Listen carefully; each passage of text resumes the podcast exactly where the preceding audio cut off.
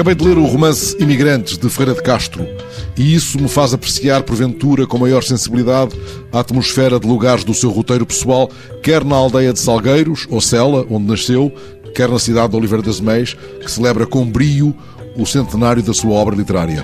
O regresso a um dos livros marcantes do grande escritor, que ainda adolescente foi empregado de armazém no Seringal, em plena selva da Amazónia, faz-me observar com o maior enlevo cada casa de brasileiro ou anotar com outro GPS sentimental, se assim posso dizer, a circunstância de ter sido chamada do imigrante, uma das ruas mais importantes da cidade, que num só monumento quis, aliás, homenagear o imigrante e o vulto maior da sua cultura. Como lembrou Urbano, Ferreira de Castro não foi um estilista ao modo de Aquilino, mas soube conquistar com a palavra um grande poder comunicativo.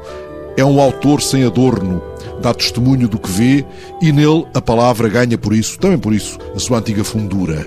Escolho esta legenda, fundura, para lhe dar o sentido oposto a superficial, descartável, volúvel ao falajar da moda.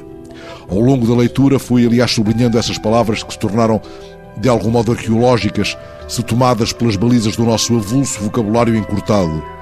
E a mais não venho, senão a um singelo exercício, partilhar convosco algumas das saborosas descobertas de palavras perdidas. Ide comigo por elas, mesmo usando atalhos ou tateando, ou serpeando.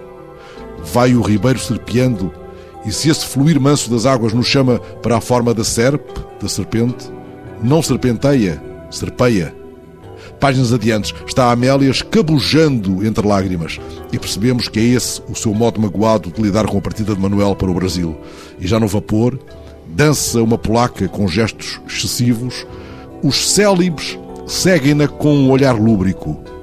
E olhando as águas do mar rasgadas pelo vapor, quando anoitece, ele observa que a espuma perdia a alvinitência a páginas tantas, há uma referência aos que vão buscar em terra alheia um tassalho de pão.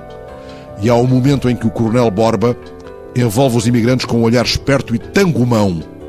É branca e pulcra a capela de Santa Ifigênia, e perante o afeto da mulata bem-vinda, Manuel da Bolsa comove-se. É que ela trata-o com tal doçura a ele, pobre, mazorro, analfabeto. E logo numa das cenas iniciais, quando Manuel da Bolsa comunica em casa que se vai fazer ao mundo, atalha as lamúrias e a parlenga que se instalam. Mas acabou-se a parlenga. O que está dito, está dito. Fecho o livro e vou à procura de um café na rua do imigrante.